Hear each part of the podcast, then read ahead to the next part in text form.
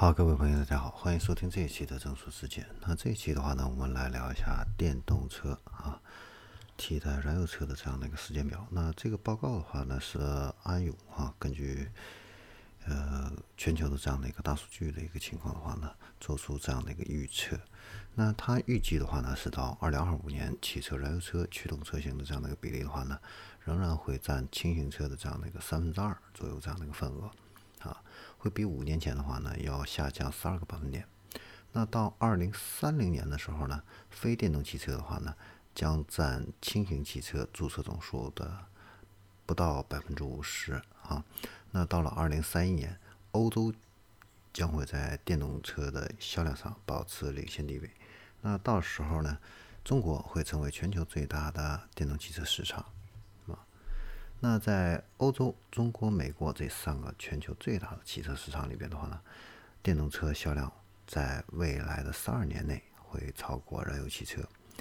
那安永使用的是人工智能预测的这样的一个工具啊。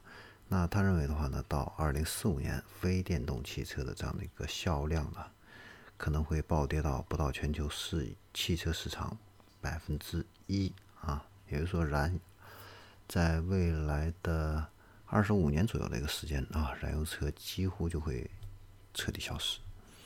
那因为政府对气候变化的一个严格要求，正在推动欧洲和中国这样的一个电动车的一个需求啊，所以汽车制造这个厂商的话呢，如果排放不达标，会面临越来越高的这样的一个经济处罚啊。那目前的话呢，现在欧洲啊。嗯，会引领电动车的这样的一个潮流。到二零二八年，欧洲的话呢，零排放车型的一个销量的话呢，会超过其他的所有车型。啊，那这个转折点的话呢，到达中国的时间点是在二零二三年，比欧洲呢要晚个五年左右。